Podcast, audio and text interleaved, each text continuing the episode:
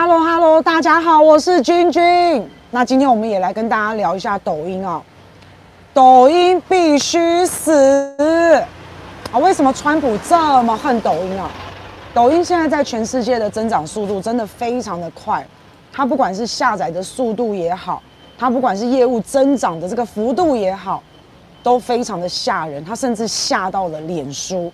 脸书本来以为我是最厉害的，结果没想到紧追在后的是抖音，所以脸书也是非常的害怕。而且抖音的用户啊，大部分都是二十多岁的年轻人。我自己也有玩抖音，我呢，抖音呢看到一个好看的一个影片啊，点进去一分钟不到，非常的快速，非常的速食，就可以把这支影片的重点抓住。然后这对于现在人的一个没有时间去看一个很长的视频来说，抖音就占了很大的优势。而且抖音很恐怖哎，我看了一个视频，再刷一个视频，再刷一个视频，它的那个视频是会自动跳出的。所以真的很有趣，很好玩。而我本来只想说，哎，看看这个在在讲什么，一支影片而已。我最后刷了两小时，那一整个晚上我都在刷抖音。所以它的增长速度很快不说，用户都是二十几岁的年轻人不说，它根本就是深深的影响美国的年轻人。美国的年轻人用抖音哦，是现在的时尚，是现在的潮流，而且非常的酷。短影片一分钟，看的人也方便。创作的人也方便，上传的人也方便，而且抖音的粘着度非常的高。没有用过抖音的哈，那我要在前面给你加一个字，叫做 “uncool”，不酷，uncool，这样就没有用抖音不酷哦。现在就是这样子啊。然后像我上一次就滑一滑滑了一个晚上两小时就没了，而且你是不知不觉的，因为每支影片都很好看，每支影片都很好笑。每支影片都把那个精华浓缩在一小时里面，所以现在你也知道嘛，抖音的原罪就是因为它是中国企业，这就是它的原罪。只要是要出头的中国企业就得死啊，就是这样。那更加上川普之前，大家不要忘记了，川普有多恨抖音，大家不要忘了。川普之前不是办了一个造势大会吗？川普那个时候为了连任不计一切代价，他在疫情稍微趋缓的时候的第一场造势大会，百万的票被抢光哎，结果现场只能容纳两万多个座位，可是看到这个百万的票被抢光啊，川普的幕僚团队觉得太爽了，所以他们甚至在这个场地的外面还摆了讲台。想说外面一定会有大批的人簇拥，所以在进入会场之前，因为会场毕竟只有两百万个两两万个座位，所以在进入会场之前呢，他们要在这个外面先对外面的这个百万的这个支持者来进行一个演说。没有想到一到现场，空空荡荡，三三两两，两万个人的座位还坐不满，只有大概坐了六千人，这跟。之前订了一百万张票，这反差落差也太大了吧？好，原因就是因为年轻人利用抖音拍了视频，教大家怎么去买票、退票，在抖音上面呼吁，然后大家都买票，然后到了那个时间点就退票或是弃票。好，所以在那个时候，天哪，川普真的是恨死抖音了，尤其是第二天。这群年轻人在抖音上面开趴、开庆功宴，这个真的是让川普被大家成为嘲笑的对象，颜面扫地。所以到最后，川普就成了年轻人讥笑的对象。所以抖音上面有一大群反川普的支持者，你看他怕不怕抖音？你看他恨不恨抖音？他可以把百万人的造势大会搞到只有六千人，多可怕！而且一旦呢、当政治人物成为了讥笑的对象的时候，当讥笑川普成为一个潮流、成为时尚、蔚为风行的时候，那我跟大家讲，这个政治人物就差不多要 GG 了啦，就差不多是这样了啦。好，所以川普跟抖音他是有过节的，好，他是一定要把他掐死的。那你要把他掐死，现在是大选年嘛，川普要的是什么？要的是选票，要的是钞票，还有要的是声量。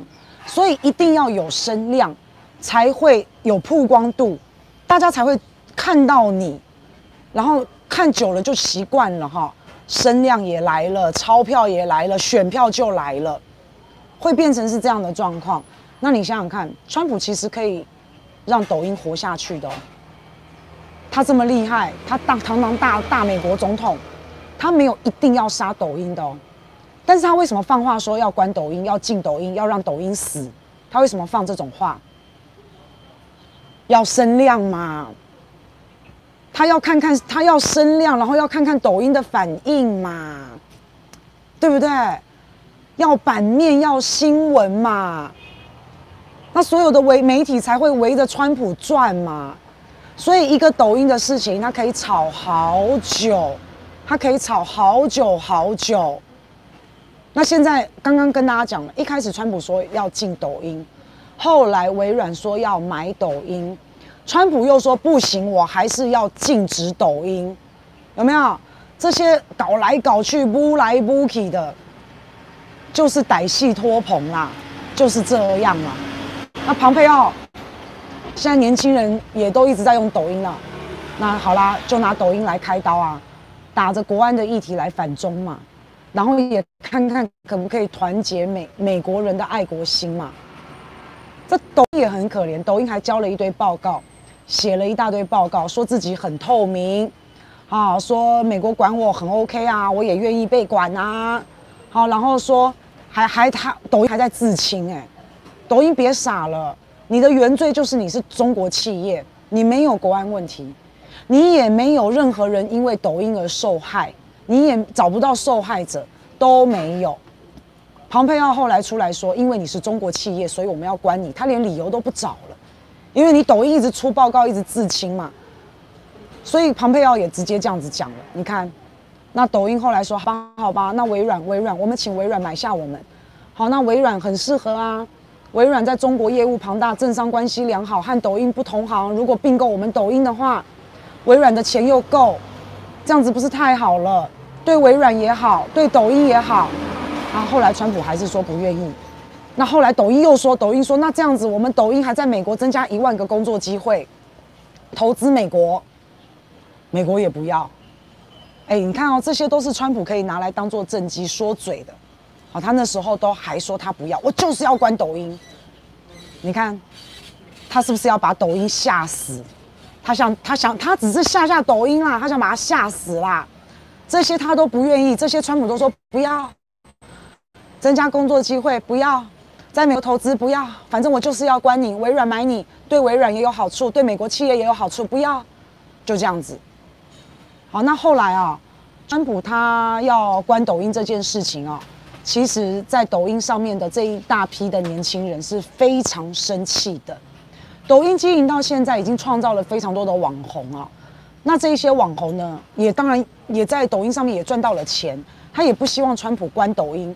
这些网红呢就聚集起来，他们也拍影片，也拍短片，也拍视频。他教大家去检举川普旗下的旅馆，教大家打电话到旅馆的柜台帮他们占线，把川普底下的旅馆占线，然后。打电啊，然后教大家给川普旗下的旅馆负评，大家就以捉弄川普为乐嘛，就是这样子嘛。那你知道吗？这个网红啊，有一个网红，他发起了守护抖音的行动，叫做“救救抖音行动”。这个网红呢，他发布我刚刚所说的这一段教学影片。教大家给川普的旅馆复评，教大家打电话进去占线川普的旅馆，他们的前台瘫痪他们。你知道这支影片啊，五百六十万的点阅率，五百六十万的点阅率哦，恐不恐怖？然后他们还有录一段视频教学，让这个给川普竞选 App，川普有一个竞选 APP，啊，大家给这个川普竞选 APP 复评，你看看。川普恨不恨抖音？你看看他，可是抖音就真的很受美国年轻人的欢迎啊！所以这些人呢，就在抖音上面集结了，在反川普。后来哈，川普这么恨抖音，就找了很多的借口，要关抖音，要杀抖音。抖音呢，本身害怕了，抖音害怕现在被看出来啦。你只要害怕了，你就没有谈判的筹码了。你就算怕，你不能让人家知道嘛。那你现在害怕被看出来了，所以川普简单说，现在川普只要开的任何条件，抖音都会照单全收。真的就这样啊。反正川普就算找不到借口，他他也说嘛，我就直接关你，就这样子。好，这个是强盗的行为。强取豪夺的行为，然后拿国安当借口。你拿国安当借口的时候，我们说这自由市场啊，不是应该自由竞争吗？你怎么可以说关就关我嘞？好，那当美国说，哎，这是自由市场啊，大陆快点开放啊，然后大陆说国，那我们根据国安考量，哎，这样就不行。好，反正就说双标。反正你跟他讲法治，他跟你讲自由人权；你跟他讲自由人权，他要跟你讲法治。反正就是鬼打墙，就这样子。那这件事情哦，抖音也是很可怜呐，因为抖音自己本身在中国大陆内部哈受到了很多的压力，因为很多人觉得哈，抖音你跟美国贵，你表现得太软弱，那美国也没放过你，很多人就是这样觉得，觉得抖音你很容易妥协。那所以就像刚刚我有讲到的，八月三号的时候哈，抖音的母公司叫做字节跳动，这个母公司它的 CEO 叫做张一鸣。好，讲太多太复杂，反正抖音的老板张一鸣，你就这样想就好了。他呢发了一封公开信，里面不敢提到任何中国的字眼，全文都在感谢美国微软。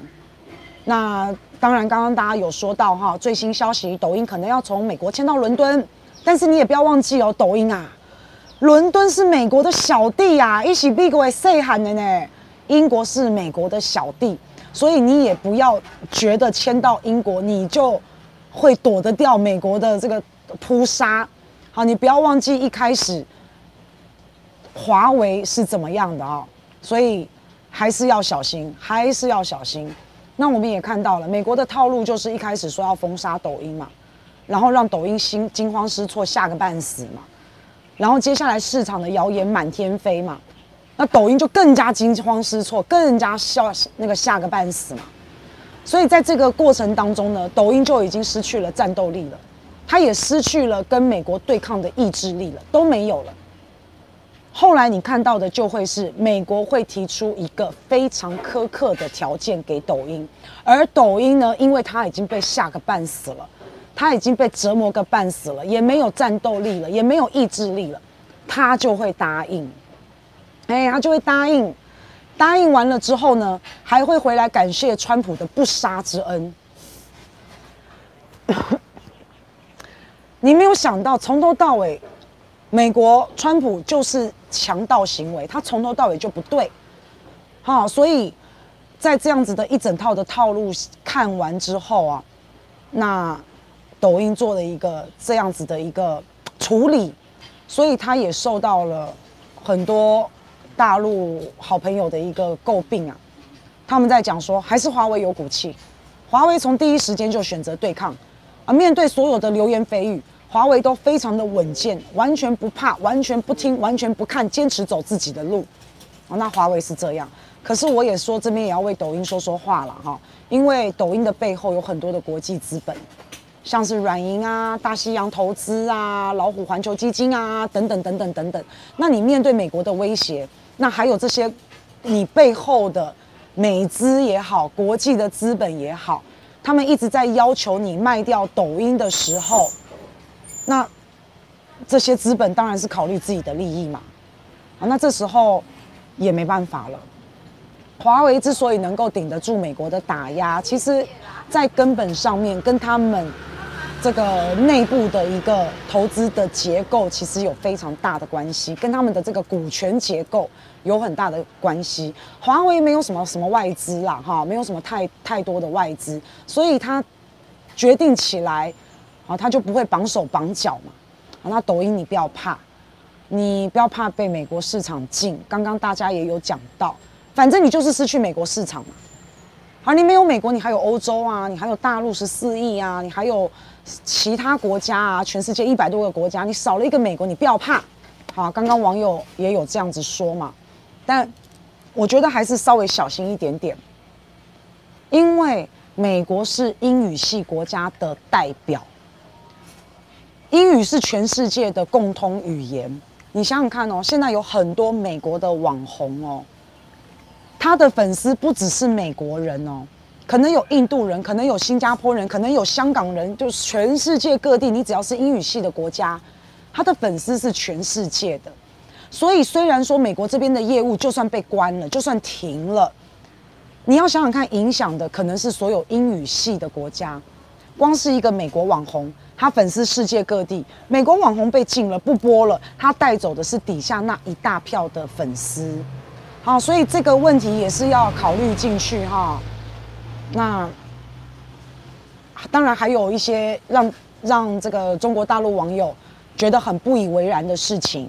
像是在港版的国安法一出台之后，抖音立刻马上退出香港，连 Google、脸书都没有退出香港，可是抖音在第一时间，他选择了退出香港。那你如果在港版港出港版国安法出台之后，你退出香港，那你那个意思就是，你就是站在香港的对立面嘛，你就是站在港版国安法的对立面嘛。好，那那所以他有一些事情是，就是一路下来，很多事情不是一件个案，然后就让大家觉得很很不能接受，很多事情是日积月累，很多时候是，哈，譬如说，常常一直做某一件事情，然后让大家很不能接受，大家不会第一次就觉得很反感，通常不会这样，所以现在大陆的好朋友就常就在讲说，抖音跟美国贵。然后跟美国跪呢是没有用的，因为你跪完了，他还是要杀你哦。有一句话大家都应该知道，说好人哦沉默才让坏人嚣张。那今天好人不是沉默哦，好人是跪哦，还跪着拜坏人哦，还跟坏人拜哦，谢谢坏人，感恩坏人，坏人你好棒。你如果还跪拜他的时候，你不仅是沉默而已。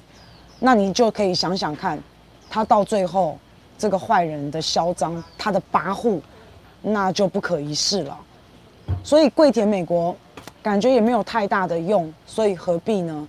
一昧的妥协，到最后川普开给你的所有条件，你都只能照单全收。那到底当初的贵是又是为了什么？啊，所以只有明辨是非，因为现在。现在太混乱了啦，啊，谁跟谁拉党结派啊？啊，中国美国的战争啊，哎呀，真的太乱了。不管，我不管你是美国、中国、台湾，我不管你是什么国，只有站在是非上，只有站在大是大非、对跟错上面。像美国这种强取豪夺的行为就是错。今天如果是中国这样子，我们也说他是错。好，所以你只有站在大是大非上面。然后面对错的事情、不合理的事情，站出来反抗，你才能够让这个坏人对你心生畏惧，甚至是敬畏三分，哎，而不是一昧的拜托，啊，所以爱与包容也是要有限度的，就是这样子啊。